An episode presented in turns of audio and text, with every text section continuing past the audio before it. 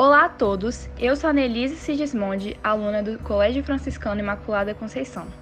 E hoje vim falar sobre a lenda do lobisomem. O lobisomem é uma das lendas mais conhecidas em todo o mundo e que fala de homens que têm capacidade de se transformar em lobos.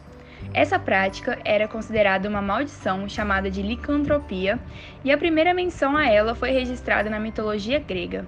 No Brasil, a lenda do lobisomem foi trazida pelos portugueses. Essa lenda faz parte do folclore brasileiro, sendo ela muito importante.